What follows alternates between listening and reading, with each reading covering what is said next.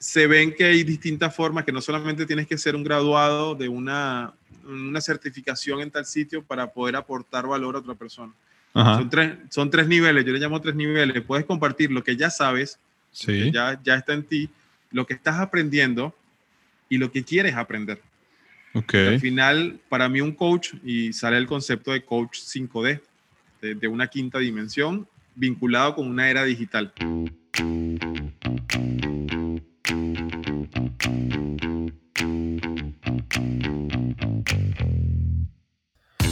Hola, bienvenido, bienvenida. Esto es Padres Productivos Podcast. Este es un espacio donde podrás escuchar conversaciones con papás, mamás y expertos que están impactando positivamente su entorno y están logrando cosas extraordinarias en el ámbito profesional, familiar y personal con la idea de obtener sus estrategias, herramientas, aptitudes, consejos y aprender junto con ellos todo lo que podamos aplicar tú y yo en nuestras vidas para poder ser una mejor versión de nosotros mismos que podamos compartir con nuestras familias. Si eres nuevo por aquí, yo soy Ray López, soy un apasionado de la productividad y coach en aprendizaje acelerado y lectura rápida. Soy esposo de la mujer más bella del mundo, María, y soy papá de tres pequeñitas llamadas Alejandra, Valentina y Paula, las trellizas que llegaron a mi vida a sacarme de mi zona de confort. ¿Alguna vez has estado en la encrucijada de tener que elegir entre dedicarte a una cosa u otra? El invitado del episodio de hoy tiene una historia fascinante que está llena de aprendizajes a nivel personal y profesional. Él es Franklin J. Silva, es speaker internacional y coach de creación. Franklin es un ser humano apasionado por servir a la humanidad y con un propósito orientado a demostrarle a las personas que sí existe una forma distinta de hacer negocios, de emprender y de vivir la vida. Todo esto contribuyendo en co-creación con esa fuerza divina que nos rige como humanidad maravillosa y creadora.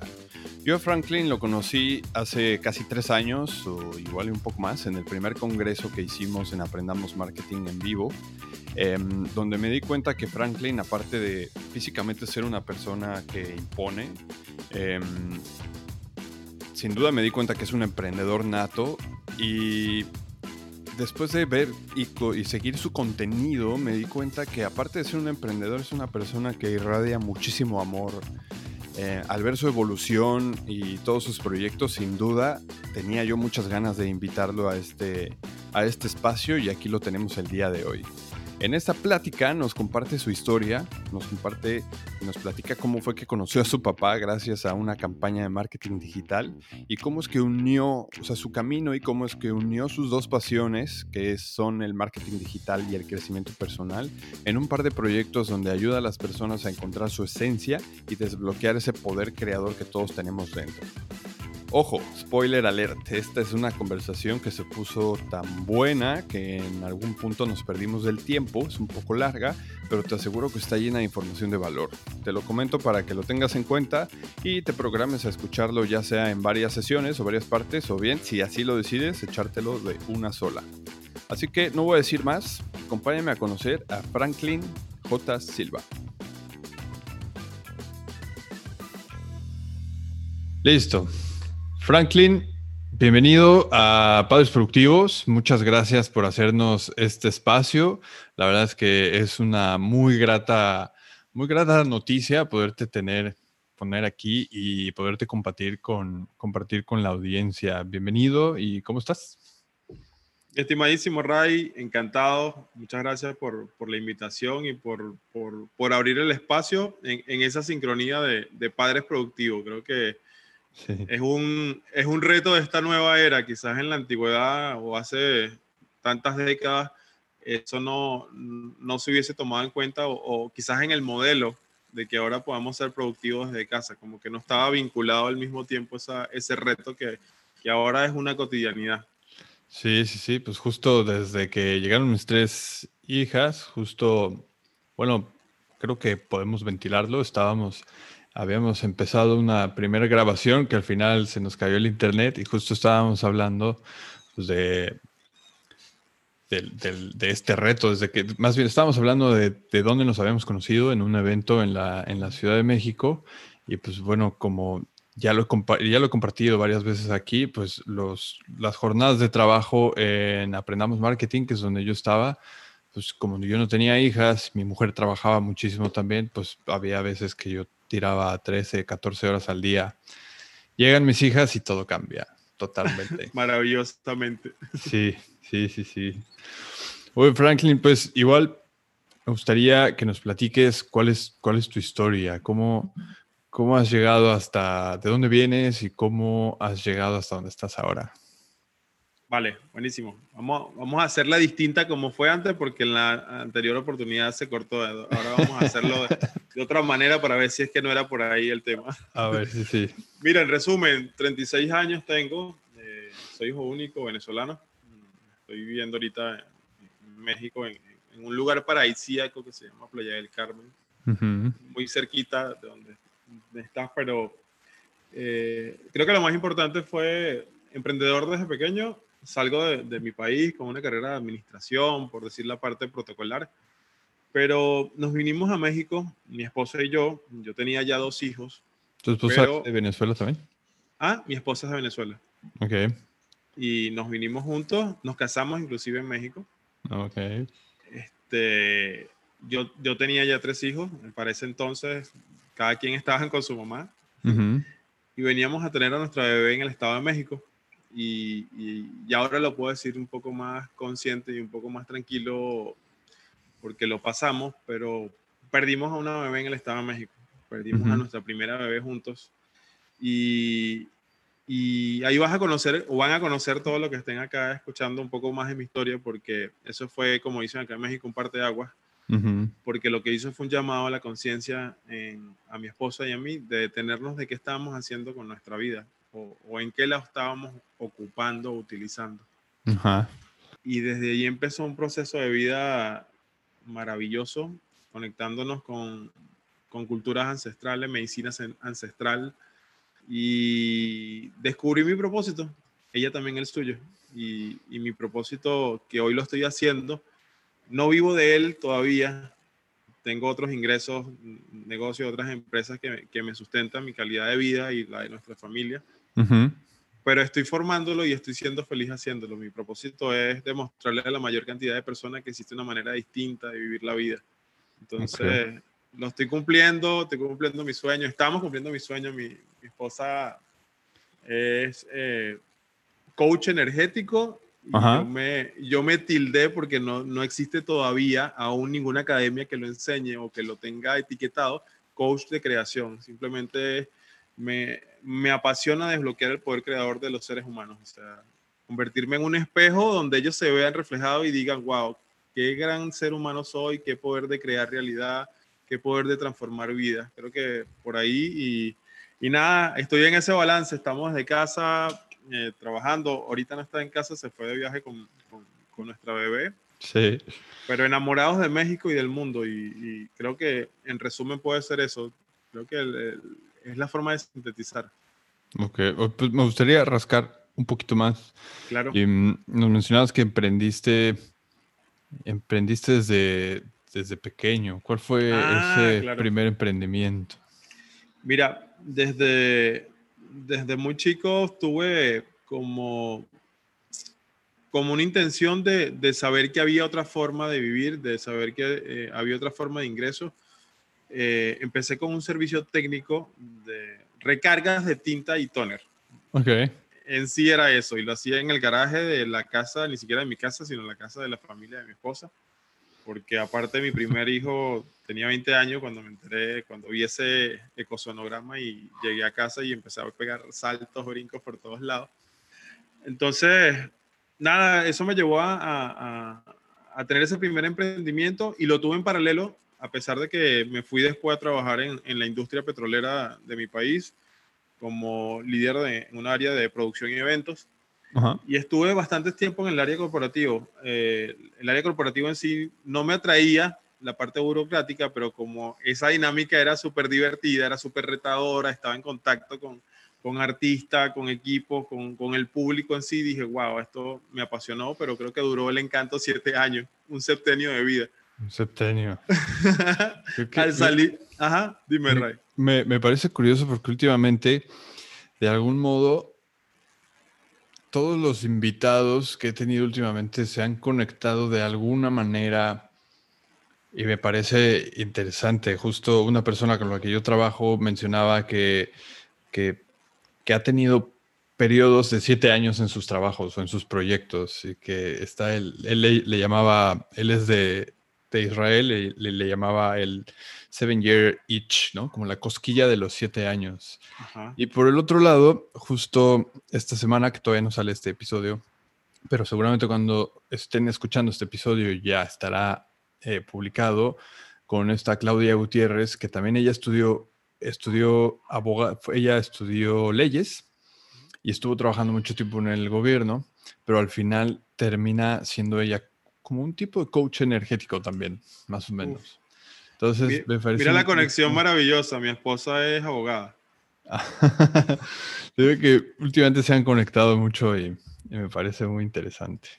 Qué bueno, es que así son los ciclos, ¿no? Los septenios de vida son maravillosos. Y eso inclusive dentro de, de pareja, las relaciones de pareja. Sí. Bueno, y si no, cualquiera que tenga más de siete años, vean un poco de su historia y vean cómo se ha demarcado eso, esos septenios con algún hecho trascendental. Entonces, para retomar el hilo otra vez, tú estuviste trabajando siete años en, en, esta rama y luego.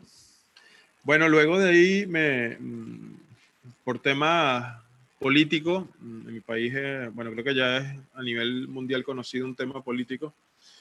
Eh, me mueven del cargo, hacen un tema ahí y yo elijo renunciar. O sea, al final no, no estaba siendo sano para mí, para, para mi esencia, seguir trabajando con, un, con el mismo sueldo que tenía antes. El, o sea, el sueldo no fue, no fue removido, pero haciendo, yo creo que el 5% de lo que hacía antes. Entonces, ahí hubo un conflicto, obviamente emocional, por lo menos para mí. Yo creí que estaba preparado para cuando ese momento llegara y, y, decía, cuando yo empecé, cuando me dieron eh, este nombramiento, eh, allá no sé si, no sé si acá se le dice igual, pero eh, le dicen grado 33, que es de libre remoción, o sea, a cualquier momento pueden sacarte de, del cargo que estás ejecutando por temas de, Estado. Ok. Y yo dije, bueno, yo asumí el reto, me asumo el cargo y yo dije, bueno, en este cargo lo más que voy a durar son tres años. Las personas que me habían antecedido, lo máximo que duraron fueron dos. Ajá y me di la gran sorpresa que duré siete. Ok. Y ni siquiera por haber pasado siete años eh, no estuve preparado. O sea, yo me decía que estaba preparado cuando me correspondiera salir, porque era un cargo que era ejecutado de esa manera. Pero no, eso fue depresión, caídas de, emocionales. Pero no pasó de una semana. Yo creo que una semana fue suficiente para, para decir, ok, ¿a qué le temes? O sea, ¿por qué tienes que estar pasando por esto? Eh, porque es una empresa del Estado, porque tienes asegurada una seguridad, una, la salud, los servicios, los ingresos, no lo sé. Sí, las prestaciones. Ajá, es correcto. Entonces dije, bueno, si ese es el temor, empecé a ver un poco mi pasado, cuántos emprendimientos había tenido, cuántos fracasos y éxitos, o, o aprendizajes y éxito, para llamarlo de la mejor manera.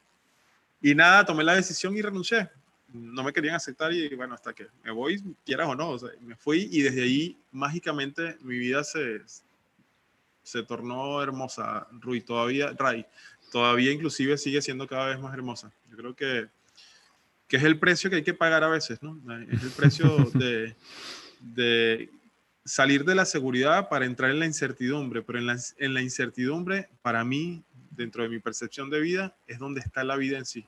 Sí, Sí, la incertidumbre y incluso creo que en la misma frustración, ¿no? Es correcto, porque ya al final no lo entiendes como frustración, sino entiendes que es como un, no sé, es como, como, bueno, estoy aquí abajo, o bueno, la frustración sale de circulación, mejor dicho, cuando te das la oportunidad de, de no querer controlar lo que va a pasar, porque al final la frustración es cuando tú tienes un intérprete de, de, de que algo ocurra como tú quieres que ocurra. Y cuando eso no se da, entonces sale la frustración. Pero si tú dejas que, que, la magia de la vida haga su trabajo, del universo, de Dios, como quieran llamarlo cada quien que tenga la creencia, si dejas que esa magia ocurra, la frustración sale de circulación completamente. Es verdad, sí, como fluir. y mm, platícanos un poquito de qué, qué estás haciendo ahora. ¿Cuál fue este, o cómo fue este cambio? ¿De qué manera se relaciona este cambio? A dónde estás hoy? Bueno, fíjate, eh, llegamos inicialmente al Estado de México, o, ocurrió la, la, pérdida de nuestra bebé, volvemos a Venezuela ya habiéndonos casado, pero fuera de Venezuela, o sea, nosotros nada más y un familiar de mi esposa, fuimos a comer camarones, inclusive me acuerdo aquel tiempo como para celebrar. Y nada, volvimos a nuestro país, nos fuimos unos días desconectados inclusive de la familia. Eh, nos fuimos a una isla hermosa, se llama Margarita, y nos quedamos allá en diciembre, inclusive pasamos Navidad, 31, todo nosotros, ella conmigo y yo con ella, más nada. Y después de eso, mm, nos levantamos y decimos, bueno, o sea, ¿qué queremos, qué vamos a hacer? Porque eh, antes de llegar a México pasamos por, por, por las opciones de Argentina, de Uruguay, de Perú, de Colombia, ¿a dónde nos vamos? Y resulta que no teníamos previsto venir a México, vinimos porque mi esposa le dio un, un, infarto estando de vacaciones.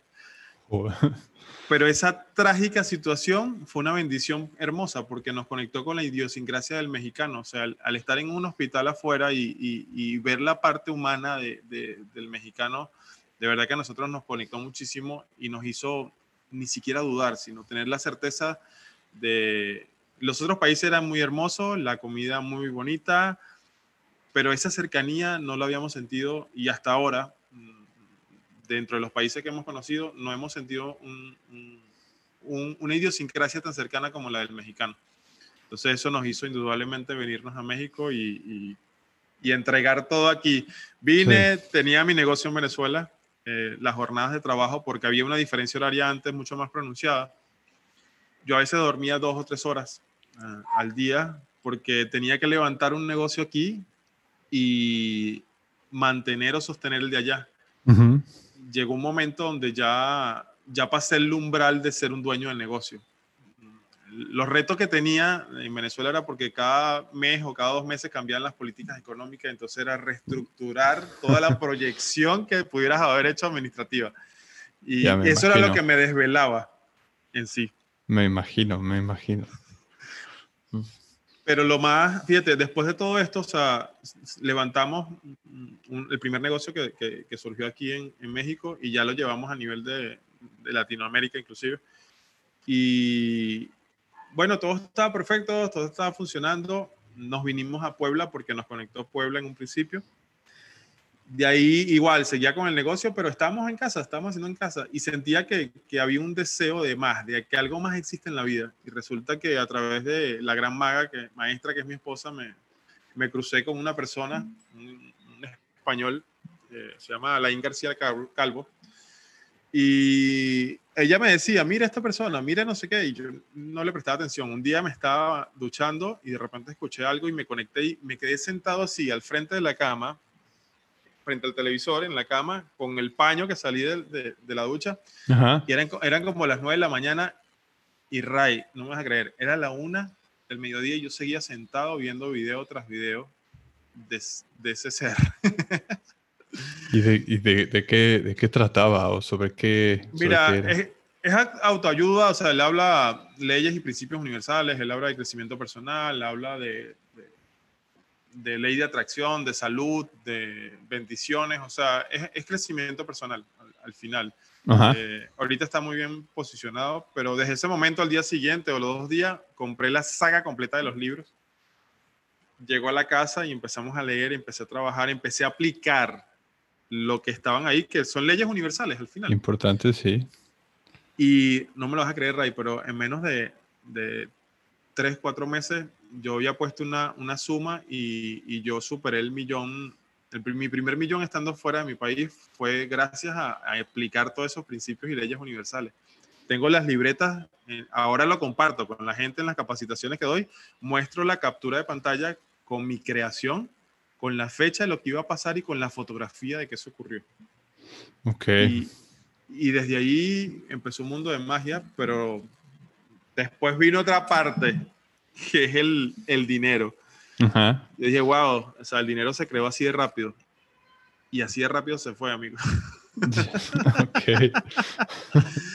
así de rápido se fue. Eh, empezó, me comprometí yo en, con, con, este crecimiento y, al ver ese flujo de ingresos, yo dije, bueno, nada, compré un mastermind en marketing en Colombia de cinco días, compré un evento presencial de, de, de inmersión con este mentor, porque ya después se convirtió en un mentor para mí, en Barcelona, en España. Y adicionalmente, yo creé, yo no conocía a mi papá. Ah, y lo conocí en el 2018, en este viaje. Y yo creé que, que, iba a conocer a mi papá. Y lo hice a través de una campaña de marketing, Ray. En Barcelona. No, en Tenerife. Bueno, él está en España, pero en Tenerife. Yo no sabía dónde estaba, sabía que era Tenerife por lo que me informaban, pero nadie me conectaba con él. Hice un video bien emocional, bien, bien que llegue a corazón y que mueva fibra. Y puse, puse una campaña a rodar en esa zona, en esa isla. ¿Tú ya sabías que él estaba ahí? Era lo único que sabía y el nombre. Me imagino que tu video, ¿y cómo, cómo, era tu video? ¿Cómo, ¿Conoces a esta persona o era directamente hacia él? Mira, eh, no fue, conoces, me presenté, hola, soy Franklin, tengo tanto, soy venezolano, hablé de mi historia. Mi papá eh, se llama, sabía, le decía el nombre, Pascasio de Jesús. No lo conozco, quiero conocerlo. Si, si, si tú lo estás viendo, si estás viendo este video y lo conoces, por favor ayúdame. Y si no lo conoces, igual comparte. Y, y después vi el resultado de la campaña y resulta que se viralizó. Fue más el alcance orgánico que el, que el pautado. Yo le puse 10 dólares a ese video. Y antes de, antes de alcanzar los 10 dólares de campaña, este, ya, yo, ya, ya habían dado ya me habían dado señales de que lo conocían, una persona que empezó a contactarme. Y me llegó a contactar, no sé si este de España o es una televisora española porque querían hacer la historia del reencuentro, ¿no? De, todo, el, todo el esquema quizás novelero, ¿no? De la telenovela, de llegar y todo. Pero yo, oye, muchas gracias, pero prefiero hacerlo por mi cuenta. Si no lo logro, les marco para que hagamos un, proceso detectivesco, ¿no? Llegar ahí con el detective a encontrarlo. Sí, sí, más personal. ahí lo conocí. Ajá, exacto. Y bueno, Ray, ahí tuve la, la bendición de conocer a mi papá después, a mí, al 2018, 34 años. Wow. Gracias a todo esto. Y todo eso lo hice sin dinero. Sin dinero porque ya yo me había comprometido en todos estos viajes y todo lo que tenía que hacer. Y mi declive económica empezó un mes y medio, dos meses antes de, del primer viaje antes de hacer el viaje a Colombia. Fui a Colombia, regresé a México, de México a Madrid, de Madrid a Barcelona, de Barcelona a Tenerife y ya luego regresé. Y Ray y las personas que nos están escuchando, no tenía para pagar ni siquiera el Airbnb donde me fuera a quedar, no tenía para pagar la otra cuota del Mastermind, que eran 5 mil dólares. Y todo fue creándose maravillosa y brutalmente eh, eh, mágica esa creación así, así se dio. Y desde ahí comparto mi historia. Súper, pues qué, qué interesante, es la palabra que, que, me viene interesante. Si fue eso en el 2018, o sea que igual yo te conocí un poco después, me parece que fue cuando nos conocimos ahí en el Congreso, o sea que tenías, tenías todo eso ahí fresco. Y recuerdo mucho en el, en el Congreso que tú, creo que fue a partir de ahí o fue más o menos por esa, por esa fecha en la que empezaste ya con tu proyecto actual, ¿es correcto? Con el de marca personal, ah, bueno, es que tenía una, una disyuntiva, porque mis dos pasiones, o por lo menos el marketing siempre ha estado como pasión desde que tuve que salir de la empresa del estado que te comenté y, y puse un negocio eh, pero no tenía local a, sierras de calle, sino era una mezanina. Y evidentemente ahí fue donde tuve que yo hacer mi maestría en marketing. Cuando eso estaba saliendo Wix, creo yo, más o menos en esa época, o sea, el constructor este de, de páginas. Sí, eso ya fue aquí, eso fue aquí, ¿no? No, no, eso fue estando allá. Ok. Eso fue estando allá. Cuando yo empecé, ahí empecé a conectarme con el marketing, levanté ese negocio y dije, ah, sí funciona esto si levanté un negocio sin tener nada físico y fue lo mismo, él fue el modelo de negocio que me traje a México. ¿Qué puedo vender yo en México que no sea físico y que me dé una oportunidad de ingresos? Y ahí conecté con, con ese primer negocio y nada, de ahí me, me, apasioné por el marketing, conecté con ustedes con Apretamos Marketing, compré el primer curso que, que, que salió de Facebook eh, para empresas, algo así, o capta prospectos. Sí, sí, fue el... Facebook para negocios. Ajá, es correcto, exactamente. Fue el primero que, bueno, el primero se ve, se ve ahorita por la evolución. Comparas uno de ese entonces con ahorita y evidentemente se ve la evolución de como todo en el tiempo, ¿no? Pero ahí empezó mi, mi, mi pasión. Y estando en Colombia, yo decía, en el mastermind me llevaban a, a, gestar mi concepto de producto, de marca, de todo. Y me decían, ok, ¿qué, qué vendes? No? ¿Qué, ¿Cuál es tu propuesta? Y yo le decía, bueno, el negocio que tengo ya está, eso no necesito marketing en sí, quiero vivir mi sueño, o sea, vivir mi propósito. Y yo tengo dos pasiones, el marketing y el crecimiento personal. No, pero elige una de las dos. No, pero, y eso fue, tanto fue el proceso que yo descarté la parte del crecimiento personal, Ray. Ok. Lo descarté inducido por todo el contexto que estaba allá y bueno, me dedico al marketing. Saqué un, un, un proyecto que se llama Líder de Venta. Ajá. empezamos a simplemente a servir a emprendedores y una magia muy bonita, un proceso, construimos todo y como por arte de magia también de repente todo el mundo se va y me quedo yo solo con el proyecto. Okay. Y decía, y, y, aparte con las ganas de seguir eh, como, como mostrando la parte humana, ¿no? Y me encierro yo en mi proceso, en esos espacios que quizás como humanidad debemos tener de vez en cuando. Y surge algo y es el onto marketer. Sí, que es tu proyecto, es tu proyecto que, actual. Que, que, exactamente, que es la parte ontológica, la parte del ser y el marketing. Entonces mezclo las dos cosas y ya ahora le voy dando entendimiento y todo lo que es la parte del marketing me especializo en coaches. O sea, personas que quieren, que tienen un talento maravilloso, como todos podemos saber algo de, de, de cualquier aspecto de vida y quieren mmm, correr el proceso para descubrirlo, porque mucha gente lo tiene y no, todavía no lo ha descubierto ese talento y le hago el acompañamiento hasta que ya le dan como el detalle, lo identifican como propósito.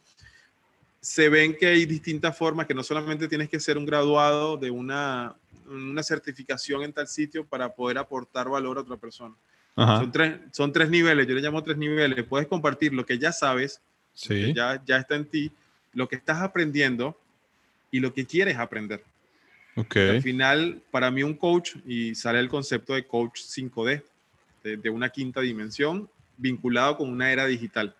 Entonces, un coach 5D es el que se atreve a esto. Y así lo aplico. Yo veo algo, en estos días estaba, bueno, estos días no, ya hace un mes, estaba tomando una capacitación con Bruce Lipton, eh, el de la epigenética estadounidense, uh -huh. científico bio, biólogo. Y, y veo el primer segmento de, de, de, la capacitación y digo, no puede ser, esto es mágico, o sea, es brutal, me, me explotó las, las neuronas y de inmediato salgo y dijo, no, esto tengo que compartirlo. Y grabé un video, hice un live, algo así, le dije, oye, estoy aprendiendo esto, esto y esto y esto y quiero compartirlo. ¿Quién se suma? Y ya tenía gente inscrita para, para el primer taller. Y entonces de eso precisamente se trata, o sea, no necesariamente tienes que ser un experto en un área, siempre y cuando identifiques lo que, desde dónde se está generando y para qué lo estás haciendo. Sí, de acuerdo, estoy totalmente de acuerdo. Ahí engloba un poco de, de, mi historia y ahorita surge ya lo que es la parte de creación, ya estoy con productos digitales, en Hotmart, ya, ya traslado el conocimiento vivencial uh -huh. a otras personas que están en ese proceso. Y, Sí. y, y tal cual como hablamos ahorita de, de poner en silencio el teléfono, ¿no? el celular, me da risa porque hace un rato estaba con mi hijo que pedimos una, mi hijo mayor está viviendo conmigo ahorita. Ajá. Eh, la mamá está en Nueva York. Y de repente sonó el teléfono con el, con el chiclín de Hotmart, ¿no? De, de cuando, cuando se realiza una venta. Ajá, ching.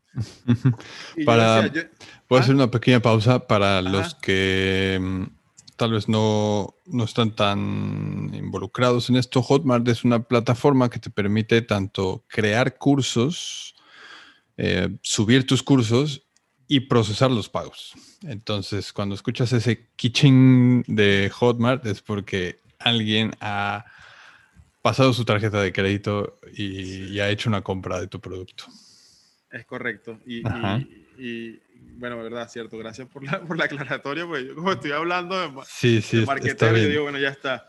Y bueno, precisamente cuando, o sea, fue una emoción, se siente muy bonito. Y, y no desde el punto de vista de que suene el ingreso, aunque no lo, re, no lo reniego, sino lo bendigo Sí, y claro. lo agradezco. Pero se siente bonito porque en paralelo suena, eh, en paralelo puede sonar también el WhatsApp con la persona diciéndome, oye, ya, ya estoy adentro. O sea, ya saben que tiene un contenido enorme ahí y aparte está ahí dando el acompañamiento semanal, que por cierto, cordialmente invitado o tu audiencia, el que quiera participar, diga nada más que va de parte del podcast y con todo gusto le doy un acceso para que asista a una sesión totalmente gratis y, se den la oportunidad de conocer un poco de lo que es desbloquear el poder creador. Súper. Y, eso, y eso de verdad es la intención, esa es la verdadera intención. O sea, yo no lo había conceptualizado, sino hasta hace poco que es que veo, y hay muchas cosas más, Ray, yo creo que nos podemos ir profundo, pero... para, para, ¿ah? para, entender un poquito más, entonces, la parte, todo este camino que nos acabas de platicar, de algún modo se materializa, por así decirlo, en, en esto que te decían que no podías hacer, ¿no? O, te dedicas a una cosa o te dedicas a la otra. Mira, literalmente, lo, lo de la mejor manera. ¿Cómo, ¿Cómo, de que no? Entonces nace eh, Onto, Onto Marketer, Ajá. Que, que desbloquea el poder creador, pero entonces tú trabajas, tú con tu equipo y las personas que se, que se inscriben a este, a este programa, trabajas con ellos tanto su parte personal en cuanto a sus habilidades y su poder creador, como quien dice, y también los formas en la parte de marketing, entonces. Sí, fíjate, dividí, ya ahora lo tengo con, más claridad. Hace unos meses no era así. Pero yo aplico una técnica del Messi, que es mi técnica, es mantener las cosas estúpidamente simples pero inteligentes. y, y, saco, o sea, hago un lanzamiento, saco un producto, muestro algo y sobre la marcha la realidad la voy interpretando y voy haciendo las correcciones que debo hacer. Esto me funciona a mí porque no me queda en un parálisis por análisis, ¿no? Tan, tan, tan temido ese parálisis por análisis. Sí, sí, sí. Y, y después que saco todo esto, me, me defino internamente dentro de la estructura todo lo que es la parte de marketing lo manejo bajo una estructura que se llama Coach 5D. Ya, o sea, me llevo a las personas hasta acá. Hay personas que están en los dos, ¿sí? Pero no es el común que, que, o sea, no está diseñado para hacerlo en simultáneo, sino que cada quien se mueve de acuerdo a su realidad. Okay. Y desbloquear el poder de creador es simplemente la persona que, que quiere conocer su verdadera esencia. Si, si, te lo sintetizo en una palabra, es, conocer la esencia del ser humano. Ahí es el primer paso porque no podemos transformar algo, cambiar algo que ni siquiera somos conscientes de lo que es realmente. Entonces, el primer paso es descubrir la esencia como ser humano y luego ya empezamos a aplicar principios de magia, magia como fuente de creación, vemos la palabra y, y ahorita estamos ya, ya tengo mi escalera de valor y, y, y, mi mastermind que está surgiendo ya como membresía anual y estamos trabajando alquimia. O sea, nos denominamos alquimistas. Ok de poder crear. Y, el concepto de crear no es desde lo individual, o sea, es desde lo individual como creador independiente, pero es que es un concepto de contribución y servicio para los demás. Eso está linealmente en todo, en Coach 5D y en Desbloquea tu Poder Creador, porque entendí hasta ahora cuál es la función de la humanidad. Desde mi intérprete es servir, pero no servir simplemente por servir, sino con un sentido de pertenencia, de un para qué, y, y voy a sonar un poco místico en esta área, pero después que lo asimilé así, entendí que, que es una co-creación con Dios, o sea, es una responsabilidad que tenemos junto con Él de crear la mejor versión de una humanidad, de una humanidad en amor, en contribución, en servicio y evidentemente juntos crear esa, esa masa crítica para que exista un cambio de conciencia, ¿no? la raíz cuadrada del 1% de la población para ponerle el número. Sí, a mí la verdad es que em, desde cuando, cuando te conocí en aquel congreso, no, no tuve esta percepción. O sea, te, te sentí emprendedor, por ejemplo, y, muy creativo. Y ya, ya después que seguía yo tu contenido, fue cuando me di cuenta que, que hablas con mucho amor, ¿sabes? Y me, me, me gusta mucho y, y, que hayas logrado esta parte y que se esté, que se esté cuajando bien, me, me, gusta mucho. Y yo la verdad es que sí creo y también me ha llegado mucha, he, estado encontrándome mucha información respecto a que realmente el tema está en, en, servir, ¿no? Que, o sea, que te apasione lo que haces, pero que también sirve, estés sirviendo a los demás en cuanto a ser, a, o sea, servir no de funcional, sino de que estés ayudando a los demás. Y creo que automáticamente es cuando se empiezan a dar las cosas mágicas, creo yo. Es una consecuencia maravillosa lo que surge después de eso. Y, mira, yo le llamo a lo que tú acabas de decir, eh, dentro de mi proceso de descubrir, que fue estudiando un mentor que, que, habla de la Torá, de los primeros cinco libros, libros de la Biblia, por decirlo, es el judaísmo. Este, esa, eh, esa mística del dinero la, la, tengo asimilada como una creencia y al final todo se reduce a, a la creencia que tengas en torno a, a la realidad que el dinero no viene directamente proporcional del trabajo, sino que el trabajo es un recipiente para recibir esa bendición que es producto del merecimiento que tienes todo en función del servicio que, que, y lo que contribuye con respecto al otro. Y, okay, sí. y elegimos cualquier persona que tenga un nivel, no le voy a decir éxito porque al final el éxito es interpretativo, cada quien lo puede, puede significar algo distinto. Sí pero que tenga un resultado económico, por, por ponerlo como lineal. Y Bill Gates, vamos a ponerle el nombre, vamos a hablar de Bill Gates. Bill Gates, billones de dólares, estamos hablando. ¿Cuántas personas se benefician de lo que él gestó? Muchísimas.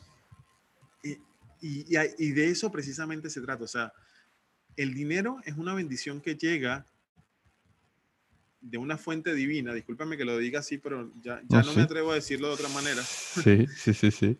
De una fuente divina. Fuente divina que no ah. precisamente, como decías, no precisamente se le está llamando Dios, sino que puede ser la parte energética del universo en la que uno crea.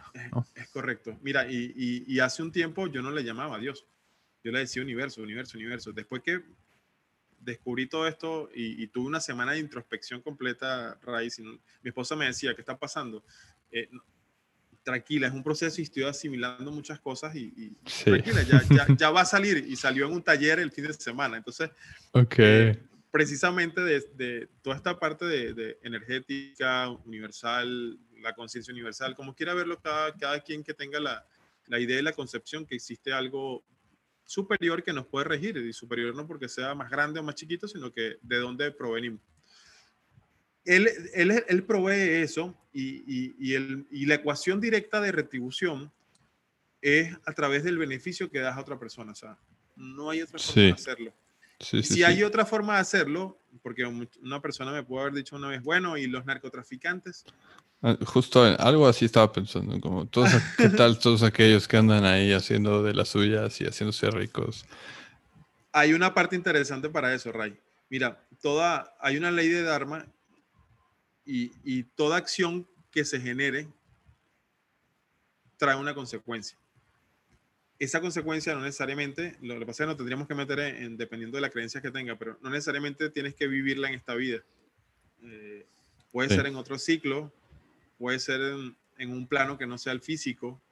Hay muchísimas formas de, de, recibir lo que sembraste en algún momento. O sea, una semilla, lo que hacemos día a día es una semilla que se siembra. Sí. Si, si siembro bendiciones, bienvenidas de regreso. Si siembro algo que no sea bendiciones, pues ya no hay manera de revertirlo porque así funciona. Entonces, dentro de esa línea de, de, de, concepto, cada quien está cultivando lo que siembra en esta o en otra. Y te voy a hacer una pregunta en función de eso, Ray. A ver, a ver. Ajá. Eh, si cada acción que nosotros damos genera un mérito, hay dos formas de recibir ese mérito de vuelta. Un mérito espiritual. Cada, acción, acción buena o cualquier tipo de acción. Eh, eh, tienes razón, es correcto. Cada acción, lo que pasa es que mérito dentro del concepto de la mística del dinero lo trabajamos como algo, algo bueno, una acción buena. Y ni siquiera es que sea justa, porque hay una diferencia entre lo justo y lo meritorio. Porque justo es que yo trate a una persona bien, eso no me da mérito. Si yo hago algo adicional en pro de apoyar, de servir, de potencializar a esa persona, ahí sí me llevo un mérito. Que eso es un concepto que la humanidad tiene muy, muy perdido. Yo lo tuve hasta hace muchos años. O sea, pretender que yo a simplemente hacer mi parte como humanidad, de respetar, de servir, de estar simplemente en buena onda, por llamarlo de cierta manera, pretender que eso me hace ser merecedor de algo adicional es un concepto errado. No, eso es lo que te corresponde hacer humanidad. Sí. ese es tu derecho como humanidad. Ahora, si haces algo más, algo extra por ese otro, por ese prójimo, por, por ese ser humano que está al frente a ti, ah, ahora sí, vamos a llevar la cuenta, saca el librito, la libreta de las cuentas que te voy a sumar mérito. Eh, eh, esa es la parte meritoria, haces algo extraordinario por ese otro. Sí, sí, entendido. Ok, ok. Partiendo de esa acción, tienes esa acción extraordinaria hacia ese otro y te recibes, te, ganaste una monedita, ¿no? una monedita de mérito. Ok. ¿Cómo, quisieras cobrarla? ¿En este plano finito de vida o en un plano infinito de espiritualidad? O de espiritual, por llamarlo de cierta manera. ¿En un plano finito de vida o en un plano infinito de espiritualidad? Si esa moneda fue generada mediante una acción buena que me ha dado ese mérito, definitivamente sería en la parte infinita espiritual. seguro. Sí. fíjate, y, no todo el mundo responde de esta manera, Ray. Eh, a través de, una simple, de esta simple pregunta, cada quien responde desde su percepción de la vida, evidentemente, como todos, como estamos constituidos dentro del comportamiento humano, pero es una forma muy distinta. Quizás, eh, hablando de finanzas, mucha gente dice, no, Kiyosaki es un, es un estandarte a nivel de, inteligencia financiera, libertad financiera, y claro, por supuesto que sí. Pero yo les comparto algo y le digo, mira, si quieres aprender de finanzas, si quieres aprender de manejo de dinero, de cómo hacerte rico en 25 años, está perfecto. Kiyosaki es un estandarte y, y nadie le va a quitar ese lugar. Pero yo les digo esto, les digo, si quieres conocer tu verdadera abundancia, tienes que aprender a encontrar dentro de ti. O sea, la verdadera abundancia no está ni en Kiyosaki, ni en la, sino está dentro de cada uno de nosotros.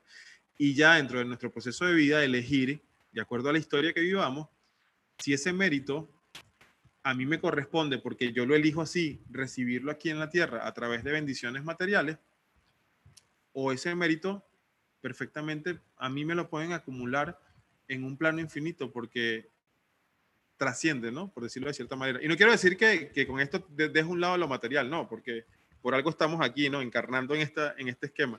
Sí, sí, sí. Pero la atención, desde que conocí todo este concepto, no se torna en, en querer generar riqueza por generarla. Y si, y si, te soy más sincero todavía, mi foco atencional en cuanto a mi nivel de producción o a esas métricas que tenemos los emprendedores como para saber cómo van los números. Sí pasó más allá de saber cuánto tengo en una cuenta bancaria, cuánto tengo en una moneda, cuánto tengo en otra divisa, cuánto tengo en activo, pasó a un punto de decir, ok, ¿cuánto tengo para dar en contribución? Y desde el momento que yo conecté con esto, Ray, después de haber pasado una, una crisis fuerte. Una mala racha, sí. Ajá, empezó a transformarse mucho la realidad. Y, es que estoy asimilando un poco lo que dices, pero ¿y qué, qué podemos... Se me vienen varias preguntas. Una sería, o sea, ¿cómo, como para quién, me imagino que será muy, muy abierto, ¿no? Porque al final creo que ese poder creador lo puede desbloquear cualquier persona. Pero, ¿qué, qué persona es la que se puede beneficiar como... Sí, ¿qué persona podría, para quién es este, este programa? ¿Para los que estén en qué parte de su vida o que, qué necesitan estar pensando, qué planes necesitan tener por ahí como para poderle sacar todo este jugo a, estos programas que tienes? Sí, quizás, quizás por el concepto que se, que se recibe, pudiera decir cualquier persona, como bien dice, no, es para cualquier persona. Y la verdad es que no no es para cualquier persona y eso me lo ha demostrado la realidad porque quizás he dado infinitas hasta a, veces oportunidades y, no se aprovechan. Y lo que me ha dicho la realidad, lo que me ha mostrado la energía en cada una de las sesiones que, llevamos domingo a domingo de manera ininterrumpida, es que es para personas que simplemente sientan, yo creo que uno, que sientan un llamado a cambiar su vida. O sea, todas las personas que, que están en un status quo y que son felices así, yo lo, yo lo represento, soy muy gráfico en, oportunidades, ahorita te voy a hacer una gráfica aquí como para, para darle una representación. Pero todas esas personas que están en ese status quo mm, inherente, o sea, no quieren hacer más nada, o están bien así, no, no está mal, nada está bien ni está mal, sino que les funciona su vida llevarla así. Ah, yo me levanto, como, vivo, trabajo, regreso, duermo, vengo, texto. O sea, ese, para mí eso es un status quo, es esto. Sí, lineal. Ajá, exacto, no salgo de ese esquema. no, no tiene sentido. A lo mejor pueden llegar en un status quo y ya estando adentro son bombas de conciencia que en algún momento dicen, wow. O sea, ¿dónde estaba átomos calentándose. sí. Pero esto más que todo está en las personas y, y discúlpame, mi, esta es la gráfica de la vida, ¿no? Vamos a darle un poco de sentido. Ahí está. Ok. Fíjate que en el medio, estos son las, los picos más altos estoy excelente, o dirían en México, estoy de la por allá abajo, ¿no? Sí, sí, sí. y, y las personas que me refiero que están en este status quo, o sea, que yo les llamo los nini. Les llamas ninis. Ninis. los nini son los que ni están allá ni están acá, sino están en un estatus que no se mueven en esa y están bien. si es su elección de vida, perfecto, pero yo creo que emprendedor es sinónimo de arriba y abajo, y de arriba y abajo, y de arriba y abajo. Definitivo, sí. Y, ya es un momento, y, no desde, un, desde una parte masoquista de, querer ser así, sino que al final de eso se trata, porque un emprendedor tiene que tener, uno, ímpetu, ganas, hambre de, crear, de, de, iniciar nuevamente. O sea, la palabra etimológicamente así lo dice, o sea, es emprender algo, es iniciar algo, es empezar algo de nuevo. Sí.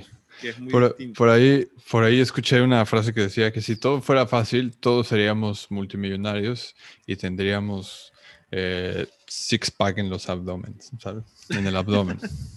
sí, es correcto, literalmente. Y, eso va asociado a algo que, en leyes de, liderazgo, bueno, con el gran Maxwell como, como estandarte de esta área de, de liderazgo, por lo menos para mí, todo tiene un precio en la vida. Muchas mucha gente piensa que solamente eh, eh, la frase de, pagar el precio se refiere a dinero y resulta que hay un contexto detrás de sacrificios, de horas de sueño, y si no que lo diga un papá de tres hermosas niñas. De, energía y de... Energía, correcto. de dejar de hacer algo que a lo mejor placenteramente tú quieres hacer, pero realmente no corresponde hacer, por lo menos no ahorita, no en ese momento, sino ya, ya se torna. Entonces, estar, eh, esto es para personas que están dispuestas a pagar el precio, que están dispuestas a simplemente retarse. Ahí salen a veces, lo que están muy mentales, salen con dolor de cabeza porque es un golpe, o sea, hacen una sinapsis que el cerebro empieza, si le tuvieran un lector de, de, actividad, empezaría, porque es un cortocircuito. O sea, la, metodología que, que, yo, que yo creé y que comparto está diseñado para que en tan solo un minuto, y, estoy poniendo mucho, poder traer una creencia, sacarla y darle en la torre, como dicen aquí en México. Quitarla por completo, pero la diferencia es que le implanto una creencia, de, implanto digo por el hecho de, de, ofrecerla, de sembrar algo en esa tierra fértil que ya quedó ahí aperturada. Sí. Totalmente creadora, le llamo yo. O sea, es el hecho de que la persona se conciba por lo que es y cómo, cómo eso le permite llegar al resultado que quiere en su vida. Muchas capacitaciones, no, no estoy por desmeritando ni, ni, desprestigiando, sino mostrando ventajas y desventajas de cada acción. Muchas capacitaciones dan, abren la creencia, trabajan a la persona, le sacan una creencia limitante que está perfecto, pero la dejan abierta. Y cuando dejan eso abierto, se puede implantar una igual o más basura de la que estaba antes. Sí, creo que hay muchos, muchos programas que, justo como dices, que logran tal vez quitar esa creencia limitante que es ya llegar a eso es un, buen avance, creo. Definitivamente, porque a veces esas creencias son las que no te dejan pasar, pero si encima de eso insertas o siembras una creencia de opuesta a lo limitante, sino exponencial o creadora, pues, ¡pum!, para arriba. Literalmente. Y eso queda tan, tan afianzado porque ahí hacemos anclaje. Es un anclaje emocional, eh, eh, es un anclaje energético, donde simplemente, mira, las personas, bueno, te comparto un poquito, las personas me dicen, yo no sé qué pasó, no sé qué está pasando, pero me ocurrió esto, esto, esto, y empiezan a sacar una serie de cosas, porque ahí trabajamos hasta con de manera preconsciente. Hay cosas que conscientemente no concibe el que está ahí, el que está presente en la actividad, y eso que es virtual, cuando lo hacemos presencial, rompemos los esquemas. Pero eh, eh, la persona no es consciente ni siquiera de lo que está pasando, pero de manera preconsciente queda almacenada una información, queda almacenada una percepción y queda anclado un proceso que a la pena salir de la puerta, por decirlo de referencia, y enfrentarse nuevamente a su realidad, su manera de percibir la realidad es distinta, su manera de actuar en respuesta a la realidad es distinta. Hay gente que me dice, yo no sé qué está pasando, llegué a mi casa, normalmente llego, mi esposa me grita, nos peleamos, nos discutimos y de repente me dice, ¿qué hiciste? Yo, ¿por qué? No he peleado con mi pareja. Y yo, perfecto, ¿y qué? ¿Lo normal es pelear? No, pero en mi vida sí. Y yo, bueno, bendecido que ahora no. Sí. y ahora puedes hacerlo de otra manera. Inclusive ayer estaba hablando con uno que está en Celaya y me, y, me empezó a enumerar muchas cosas y me dice, una de las cosas es, más importantes es que yo dejé de estar discutiendo con mi mujer y yo no entiendo por qué. La veo y somos felices. ¿Qué pasó? Me lo dijo con grosería, ¿no? Pero, ¿qué pasó? hay cosas que no podemos explicar, o, sea, o querer explicarlas de este plano terrenal no existe. Y, y ahí vamos a entrar en el tema. Ok. Porque ni siquiera hemos entrado en el tema, sí. Pero creo que al final, aunque teníamos pensado abordar un, un tema, todo esto que acabas de, de, compartir, creo que también tiene, tiene mucho valor. Y, y me gustaría no dejarlos a la mitad, ¿sabes? Como, o sea, te, para los que nos están escuchando y que de algún modo les está resonando todo esto que nos estás compartiendo, eh, ¿qué, tarea nos puedes dejar? ¿Cuál es a, dónde vamos o dónde, qué puerta podemos tocar? Mira, yo creo que, en la vida todo como, como proceso de vida, aunque yo le llame aventura, pero es un proceso, termina siendo un proceso el punto más importante o el primer paso es hacerse consciente. Y, sé que dicho de, una manera puede ser muy ambiguo, pero hacerse consciente de lo que de verdad somos en esencia es el primer paso. O sea, reconocer que somos más que una mente, que somos más que un cuerpo, que somos más que unas emociones, que al final todo esto son unas vestimentas que cubren un alma y esa alma está ejemplificada aquí porque hay una energía superior, llámalo espíritu, llámalo como quiera, que es el gran director y, él escribió un guion para nosotros. Cuando, cuando conectamos con eso, para llegar ahí evidentemente hay que quitar muchas capas que ha creado la historia desde el primer momento donde el animismo que tenían nuestras culturas ancestrales, que le atribuían una esencia almática a una silla, a una roca, a un árbol, a todo y evidentemente a nosotros. Después vino el politeísmo y esa parte almática la dividió en partes, ¿no? Ah, tú te vas con aquel dios y tú con aquel dios y tú con aquel dios. Y después vino la historia y dijo, no, no, no, a mí no me dispersen eso. Y lo, y lo englobaron todo en un solo dios, entonces ahora es el monoteísmo. Y lo sacan de aquí y lo pintan en los cielos. Ah, perfecto. Entonces, no, Dios, la energía, el espíritu, la fuente de creación está allá arriba. Señores, todo eso sigue estando en nosotros. Pero a lo largo de la historia ha habido una, una labor extraordinaria en nosotros ir mermando ese poder creador que tenemos como humanidad.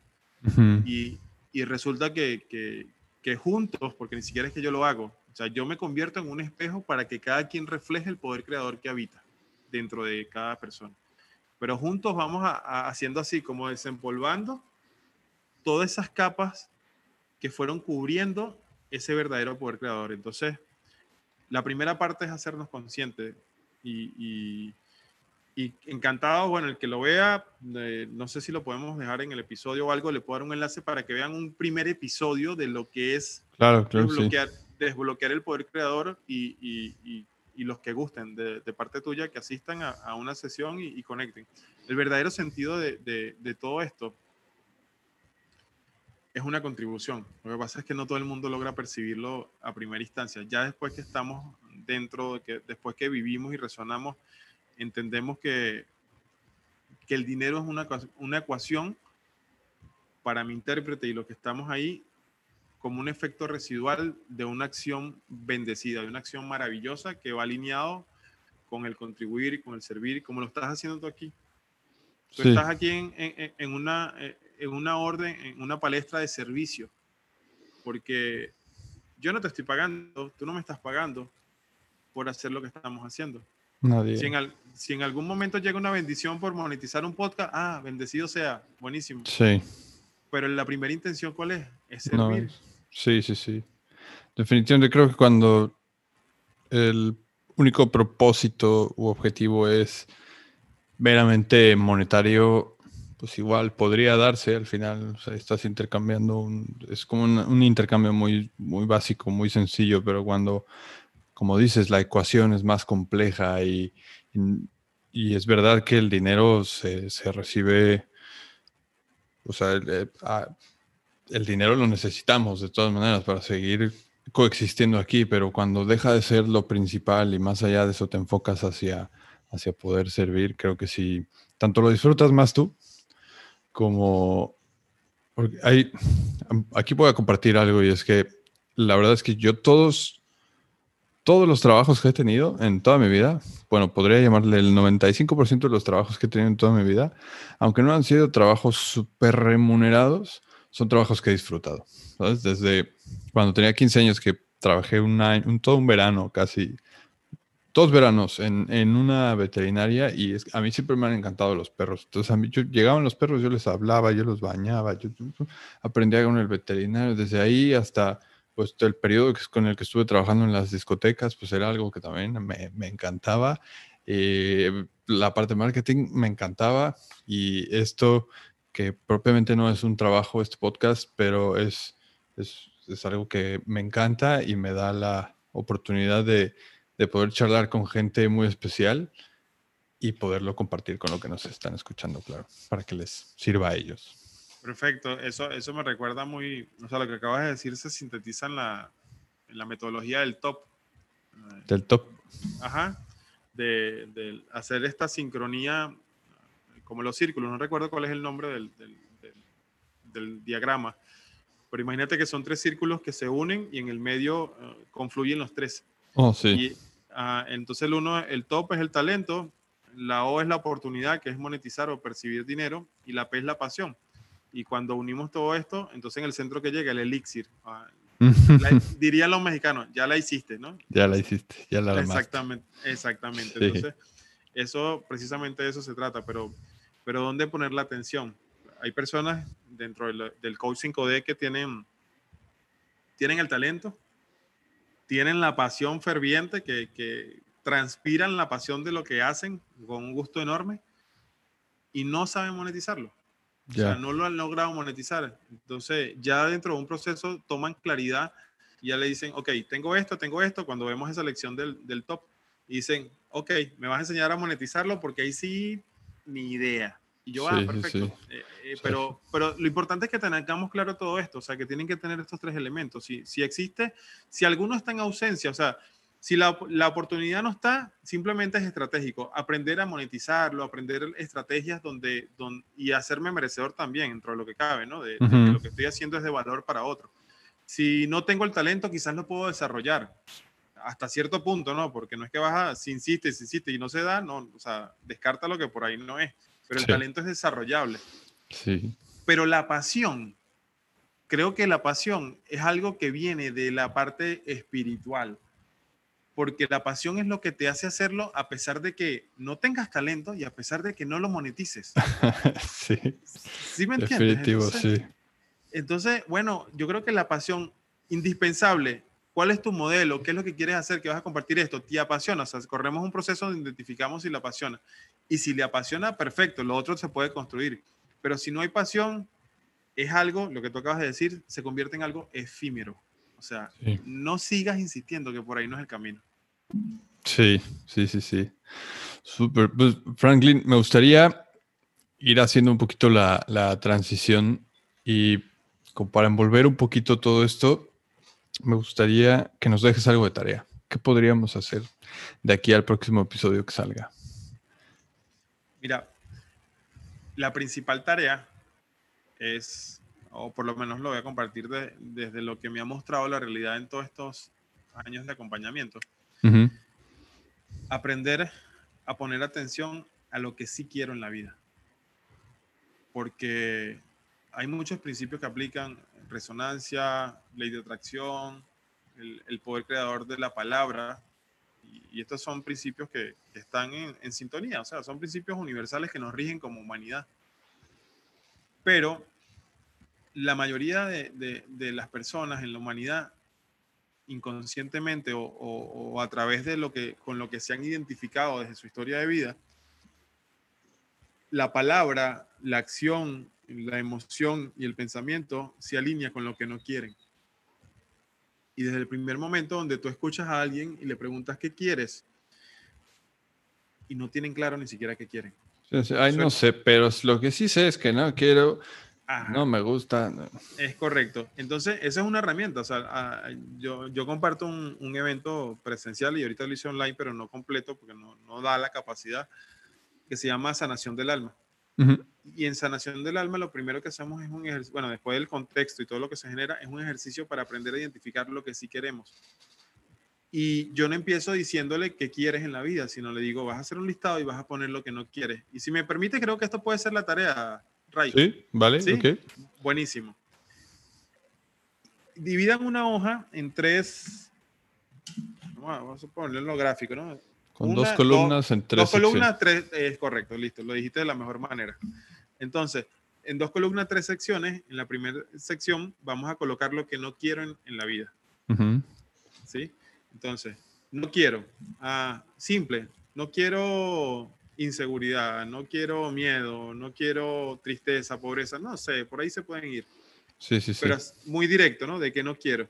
Y luego simplemente le ponemos el opuesto ah, si no quiero esto, ¿qué quiero? Y entonces ahí empiezan las neuronas a trabajar o a recablear, ¿no?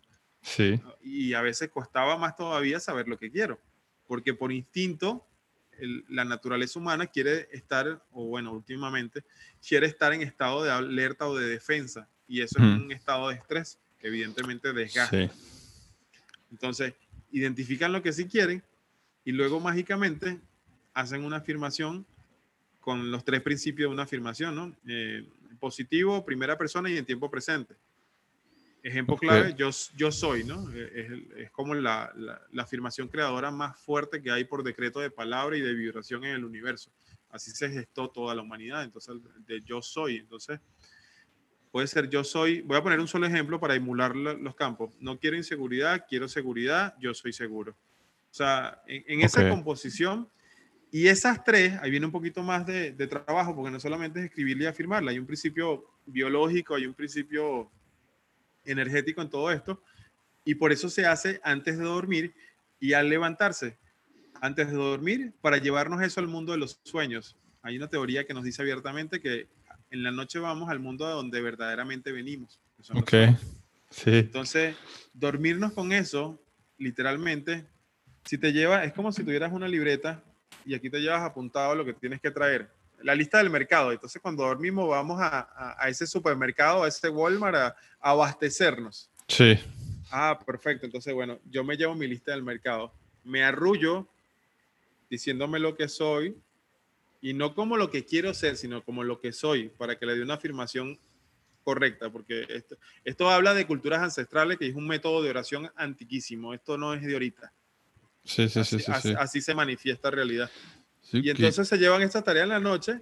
Ajá, disculpa. No, que, que justo creo que también ha evolucionado y yo no sabía que venía este tema ya de como de ancestralmente, pero yo sí llevo ya un rato practicando el, el hacer esta afirmación. No lo había hecho como el no quiero, si quiero, sino creo que yo directamente hice mis afirmaciones y tengo un recordatorio todos los días a la misma hora donde dice, bueno, lo tengo en inglés, dice, never go to sleep without a request to your subconscious. Nunca te vayas a dormir sin, un, sin una solicitud a tu subconsciente. Y creo que justo esto lo norma, lo, ah. lo nombra perfectamente. Está perfecto eso. Inclusive hay una parte que surgió luego de todo esto, no recuerdo si no sé si es, no recuerdo cuál es el autor, pero eh, nacen las formaciones. Ah, the Affirmations, de Noah St. Jones, sí. que es hacerlo en, en, tono de pregunta. Sí, también. Mi, mi mujer es fan. fan Y eso, abre fonéticamente o vibracionalmente abre las posibilidades al universo. Sí, sí, sí, sí. está, está buenísima la tarea. Entonces es una hoja, dos columnas, tres secciones. En la primera sección ponemos lo que no queremos. Correcto. En, las, en la segunda columna vamos a poner lo que sí queremos, o sea, del contrario. Y en la tercera vamos a poner la afirmación con sus tres, con su, con sus, tres partes. Es correcto, que sea en primera persona, en tiempo presente y en positivo. Pues. Excelente. Eso es lo, principal. Trabajarlo, le llama uno de los mentores que tengo. Ah, bueno, la le dice la nana de los sueños. O sea, como que te llevas, te arrulle o, te cantes esa canción. Inclusive después te evolucionó. Hay, hay una tendencia que no recuerdo cuál es el, el, el, gestador así, es del PNL y está en México, Edmundo Velasco. Y él, ellos sacaron algo que se llama Hipnosito, que es un osito donde tienen programaciones para los niños y van programando. En, en, su habitación le ponen su, su, peluchito, su osito, y él va repitiendo la, toda la serie de, de, de, tú lo cargas, como, como ya ahora sacaron un podcast inclusive, le cargas la programación que quieras trabajar y ellos duermen todo, todo esto y al final es subconsciente, es una programación subconsciente. y es brutal. Voy, a investigar un poquito más de eso. Eso está, está, está, maravilloso. Cualquier cosa me dice, yo tuve la oportunidad en el mastermind de, que estuvo en Colombia de marketing, conocí a las gestadoras junto al mundo de esta, de este, hicieron una investigación en PNL brutal. Son dos seres maravillosos. Una es una ex monja y la otra sí es una marquetera nata, pero eh, son brutales las dos. Y dinámicas, hermosísimas y, con todo gusto. Es un concepto bien bonito. Yo emulé mucho eso y, lo digo ya abiertamente, ya, ya, inmersos en todo este mundo de, la parte holística, energética. Yo creo mis propios audios. Eh, yo grabo un audio con alguna afirmación que quiera trabajar en mí y le pongo una onda binaural o le pongo una vibración teta, dependiendo cuál sea la, la finalidad ya lo gesto así y me programo, porque para mí es mucho más fuerte. Ya hay una similitud fonética en mi voz con respecto a mi estructura mental. Si yo me lo digo a mí mismo, mira, mi mantra es este, soy abundante, exitoso, bondadoso y sanación. Si yo me digo a mí mismo eso y me lo programo y, hago circular unas ondas que crucen mis lóbulos, evidentemente el resultado va a ser brutalmente más, mejor Poderoso. que, agarrar una de YouTube. No estoy diciendo que sea no, pero ¿sí me entiendes? es algo que está anclado, está asociado con un mantra que, que, me hace vibrar. Es mi voz que me reconoce el subconsciente y simplemente me limpio. y eso lo haces. La, aspiradora. ¿ah? Esta grabación la escuchas antes de dormir también. Sí, yo dependiendo de lo que esté trabajando dependiendo de lo que esté trabajando. Cuando salgo a trotar, me la coloco, si no estoy escuchando un audiolibro o un podcast, soy consumidor de todo esto, sí. lo hago así o inclusive cuando siento que, que, energéticamente hay algo trabado, también lo utilizo y pum, se libera ese subconsciente a hacer su chamba, la idea, ¿no? hacer su trabajo maravilloso. Y hay muchas más cosas, no sé si lo han escuchado, los códigos sagrados es algo que he estado trabajando. No, no, no. Hace dos días y no te imaginas cómo cambia la realidad. Es que son muchas cosas. Yo creo que, mira, es un tema de elección. El que no ha logrado transformar su vida o cambiar o crear realidad propia hasta ahora es porque no ha querido, porque la, física cuántica desde 1925 salió a decir, señores, hay algo más que materia que la materia está compuesta con energía y que la, la, energía se mueve a través de, de, una composición fonética, vibracional, y que yo la puedo mover, moldear, transformar de acuerdo a lo que yo quiera. Entonces, 100 años después, o casi 100 años después, que todavía eso no, no haya sido propagado como tiene que ser, o sea, hay un, hay, un, hay, un gran ocultismo que ni siquiera llega a ser el de la antigua, ¿no? Pero ya, ya no es un ocultismo desde los que tenían la información es un ocultismo o una ceguera desde nosotros mismos como humanidad. Sí, sí, sí, sí, sí. Que también, ¿Ah? Que también puede estar inducida un poco, creo. Ya ah, nos estamos metiendo en temas conspiracionales, pero... No, pero, mira, acaba de decir algo que, algo que es súper cierto. O sea, al final todo está basado en una sugestión, el poder de la sugestión. Después he conocido esta parte de la sugestión y evidentemente la autosugestión, porque eh, para mí la, el, poder sugestionar a alguien, o sea, tener las herramientas para sugestionar a alguien, es peor que un arma blanca. Es peor porque tú puedes o edificar a esa persona o puedes destruirle la vida. Destruirla, sí. Completamente. Entonces, eh, eh, son muchas herramientas, pero creo que las herramientas puestas en, seres de luz, en seres de bendición y de contribución, son maravillosas. Así que creo que aquí y en todo lo que están escuchando esto, están en buenas manos todo lo que estamos haciendo. Es que es parte de tu misión, ¿no? Es correcto. Así es. Con eso Hoy, Franklin, pues para, para también ser respetuoso con, con, tu tiempo, me gustaría pasar a una parte, una serie de preguntas. Las primeras son enfocadas un poquito a la parte de, de tu experiencia como, como papá. ¿Cuántos hijos tienes en total? Tres en la tierra y una en el cielo. Tres en la tierra, una en el cielo. Qué bonito. Sí. Em, ¿cuál, ¿Cuál ha sido la lección más relevante que has aprendido con tus, de tus hijos, más bien, o con tus hijos? Mira, a pesar de que todos son, tienen una particularidad maravillosa, tengo que decirlo abiertamente, que, y, no por ella solamente, sino por mí, porque ahora estoy en apertura a todos estos temas que estamos hablando. Mi gran maestra día a día es Tatiana, que es mi bebé que tiene tres años. Primero es la, la, la última que ha nacido hasta ahora. Ajá que ya viene con una carga de conciencia evidentemente mucho más evolucionada que, que los mayores. Y aparte que la resonancia entre mi esposa y yo es muy distinta ahora. Entonces, quizás lo que le decía a mi hijo o le decía a mis hijos hace unos años, con Tatiana ni remotamente lo haría porque desde el simple hecho de, de saber el poder que tiene la palabra y cómo podemos sugestionar y que a través de eso, de estos siete primeros años de vida, va a influir en lo que ella pudiera hacer, respetando lo que haya venido a hacer, me da un sentido de responsabilidad mucho más grande que lamentablemente no tuve la oportunidad de tener con mis hijos mayores. Hasta ahora lo hago y precisamente hoy estoy compartiendo con mi hijo mayor cosas. Salimos a caminar después de 10 años, creo yo, que no lo hacíamos. Y lo digo abiertamente, juntos. ¿no? Sí. Entonces, eh, la elección más grande es ser como niños. Y me voy a apalancar en la frase de Jesús. Porque ser como niño habla de, de, tener esa, mantener la inocencia, mantener la, la, apertura a la, incertidumbre. Dejar de tenerle miedo a la incertidumbre es algo que los niños no tienen. Es algo implantado a través de lo que hemos, lo que reflejamos a ellos o lo que ellos reflejan a través de la identidad que le proyectamos. Sí, que es justo con lo que ¿Ah? empezamos casi. Ah, es correcto, es correcto. Entonces, yo creo que eso sería principalmente mi gran maestra, ella, y cada vez que le veo una espontaneidad, estaba en estos días en sesión aquí y ella vino y se acercó y yo, ¿quieres saludar? Porque ya, ya la percibo.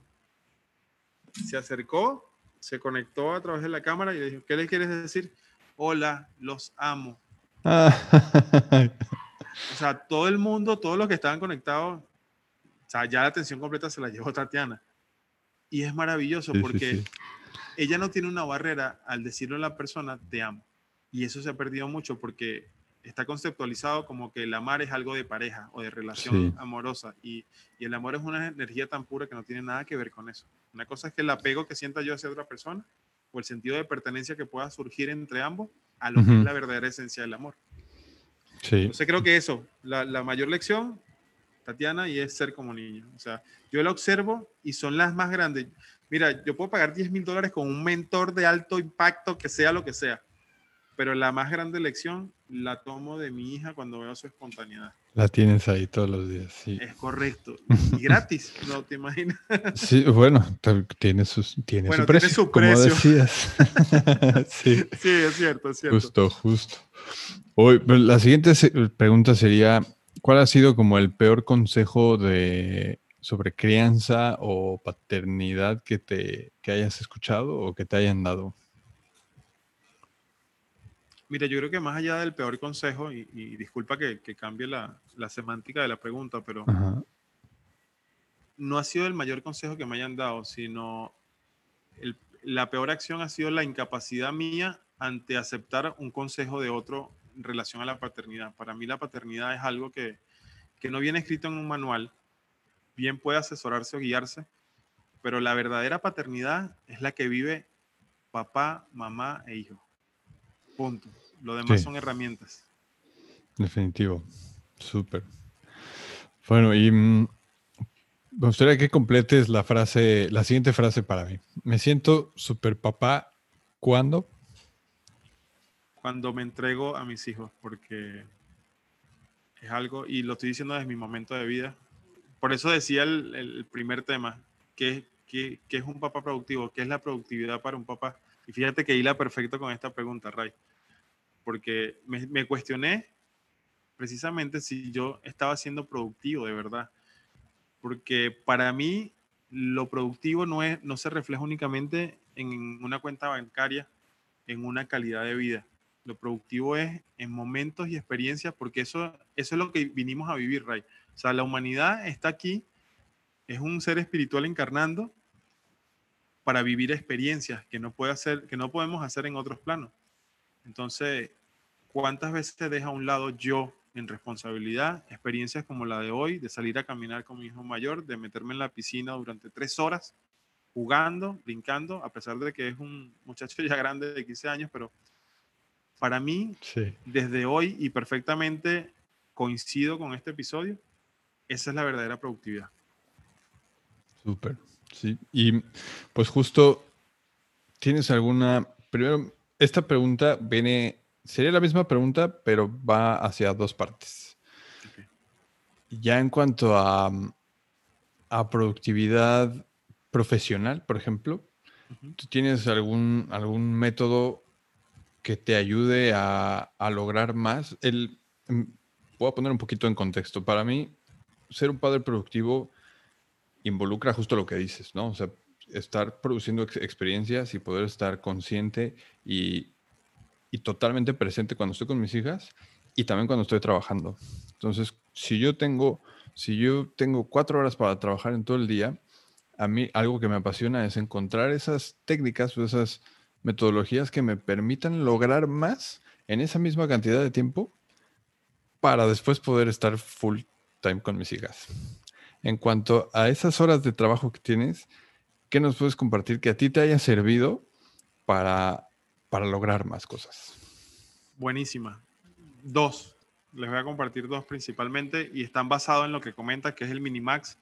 Es aplicar el mínimo de esfuerzo con el mejor de resultado.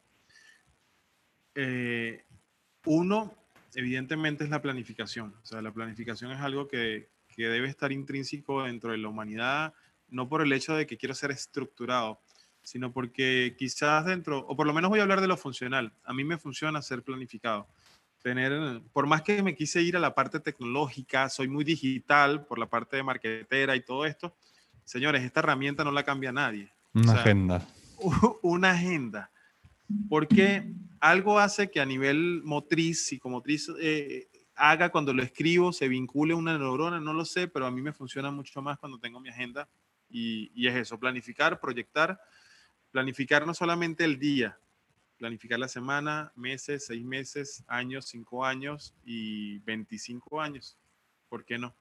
Porque... Sí, cómo no.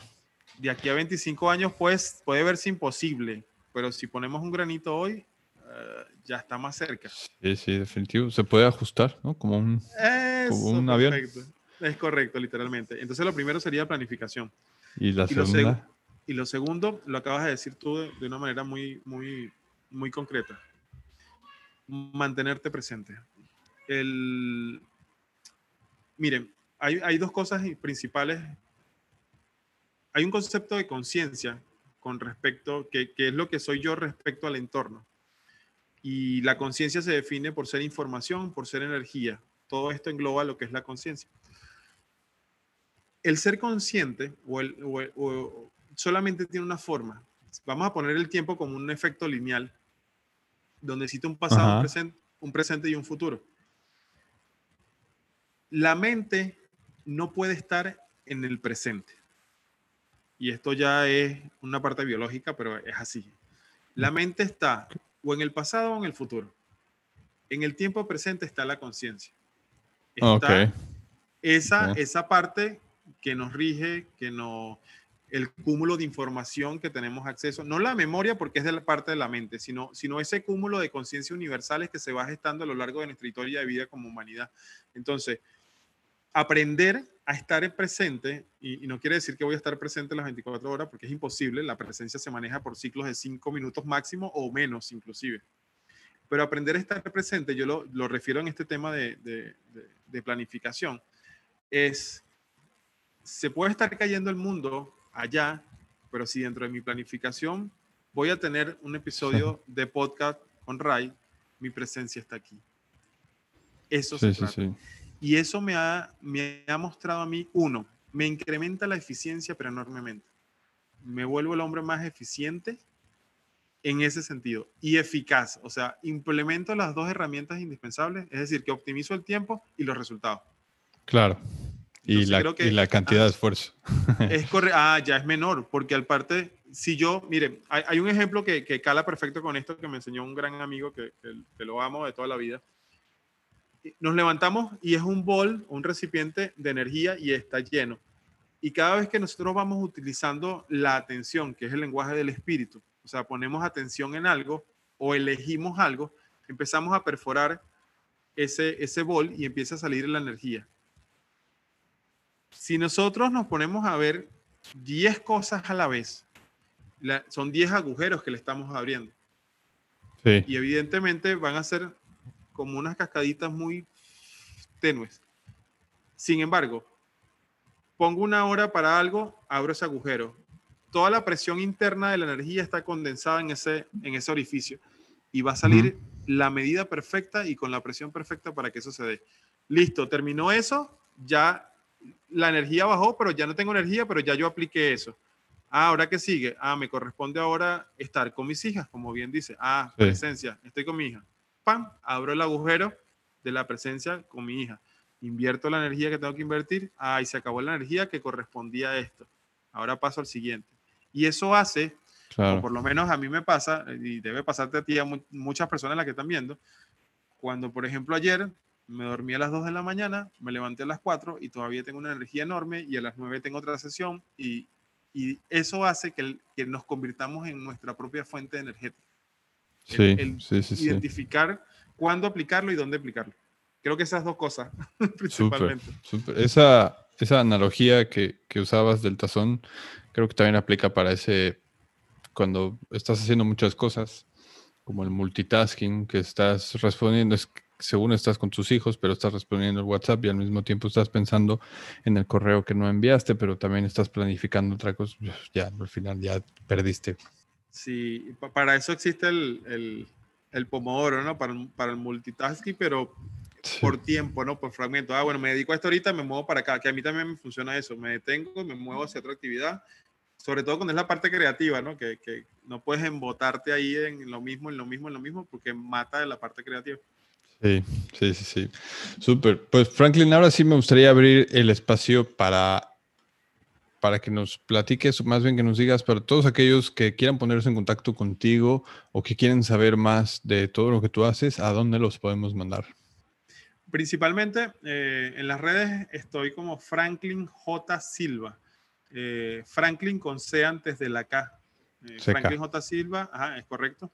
En Facebook, Instagram y en la página web, Franklin Silva, eso sí no tiene la J, pero es franklinsilva.com, ahí está eh, la información. Hay unos obsequios también para los que quieran visitar. Hay dos cursos, uno en la parte de, de marketing que va dedicado al coach 5D, todo el que quiera monetizar su... Monetizar es lo que quiere escuchar la gente, pero hay una magia detrás de todo esto. Simplemente diversificar una fuente de ingreso divirtiéndose, compartiendo lo que sabe con otras personas. Bien dicho, sí. Lo, dice más simple. Y en la parte del poder creador, mm, tengo, mm, creo un curso que se llama Tarjeta de Creación. Está basado en, en Napoleón Hill, en pensamiento positivo, corrientes filosóficas, y simplemente habla de, de tener un, un, instrumento donde, donde les dé orden y sentido a lo que quiero en mi vida desde un proyecto grande, ambicioso, no, no, ah, yo quiero que mañana se me dé un, un sueldito o algo, no. Hablamos de una parte ambiciosa y, y, ese proyecto ya está corroborado. Yo creé sin, hacer, sin estar consciente con esa metodología. Después entendí por qué fue lo que hizo, qué fue lo que hizo que atrayera ese dinero. No lo traje simplemente por la ley de atracción, no alcanza, no es suficiente. Hay, hay una polaridad ahí que habla que yo atraigo, pero yo me muevo y es resonancia. Y muchas otras cosas. Entonces, ahí ese curso está totalmente gratis para que lo tomen. Eh, en la página web dicen cursos gratis, hablen y ahí eligen cuál de las dos opciones tienen. Y nada, creo que esto principalmente, estoy atento, no respondo siempre de inmediato, pero por lo menos las redes, sobre todo Instagram, sí, sí le presto más atención. Facebook, cerré la sesión, no veo Facebook, porque me parece un poco más de... Yo me estaba yendo hacia, me estaba perdiendo, eso es otra cosa, me, me di cuenta un día que me paré, de conejo. me paré tempranísimo y cuando me di cuenta, hice así, llevo una hora aquí. Sí, sí, sí. y dije, ok, ¿qué hago? Ya, ya escapa de mis manos. Es la parte inconsciente, el automático y me atrapa. Y aparte que las redes están diseñadas. No sé si vieron el documental de Netflix. Este, obviamente es mediático, pero tiene mucha verdad. Sí, sí, sí, de Social Dilemma. correcto. Está bueno ese para que lo vean. Es correcto, sí, véanlo de verdad porque abren mucho, no, no crean todo lo que le dice, pero por lo menos abren un poco la, la expectativa de, de, lo que pueden ser las redes.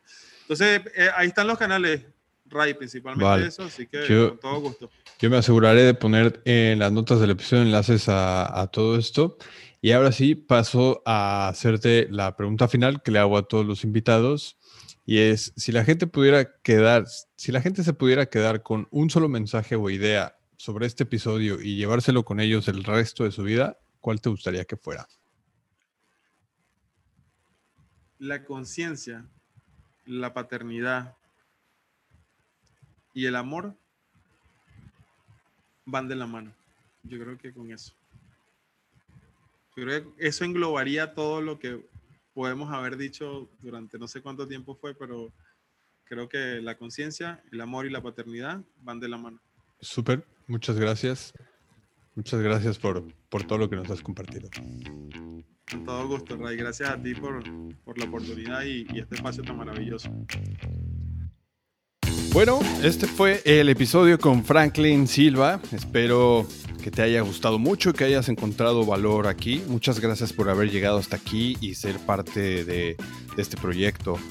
Em, recuerda que en las notas del episodio puedes encontrar enlaces hacia todos los recursos que se mencionaron aquí, hacia la página de Franklin, sus redes sociales, donde puedes ponerte en contacto con él y acceder a cualquiera de los cursos que, mencionó. Si te gustó el contenido que acabas de escuchar, suscríbete al podcast en tu reproductor favorito para enterarte cada vez que salga un nuevo episodio. En Spotify solamente tienes que darle al botón de seguir y si nos estás escuchando en Apple Podcast, dale al botón de suscribir. Y si quisieras echarnos una mano, ya que estás por ahí, si no lo has hecho aún, déjanos una reseña de 5 estrellas en Apple Podcast o una valoración en Facebook. Y si ya lo hiciste, mil gracias. Estas reseñas no solamente las leo yo, también las leen otros padres y mientras más y mejor reseñas, llegaremos a más gente y así nos podrás ayudar a impactar positivamente a más papás y mamás en su camino si consideras que este episodio le puede ayudar a alguien que conozcas, no te olvides de enviárselo o compartirlo en tus redes sociales y etiquetarnos como arroba padres productivos en Facebook e Instagram. Y por último, si conoces a alguien que consideras que puede ser un buen invitado para este show, que aporte valor, por favor no dudes en ponerlo en contacto conmigo, ya sea en cualquiera, enviándome, enviándome un mensaje en cualquiera de las redes sociales de Padres Productivos o enviando un correo a hola.padresproductivos.com. Así que eso es todo por ahora. Yo soy Ray López, soy experto en dejarle mensajes positivos a mi subconsciente en las noches. Eso es todo por ahora. Nos vemos el próximo episodio. Adiós.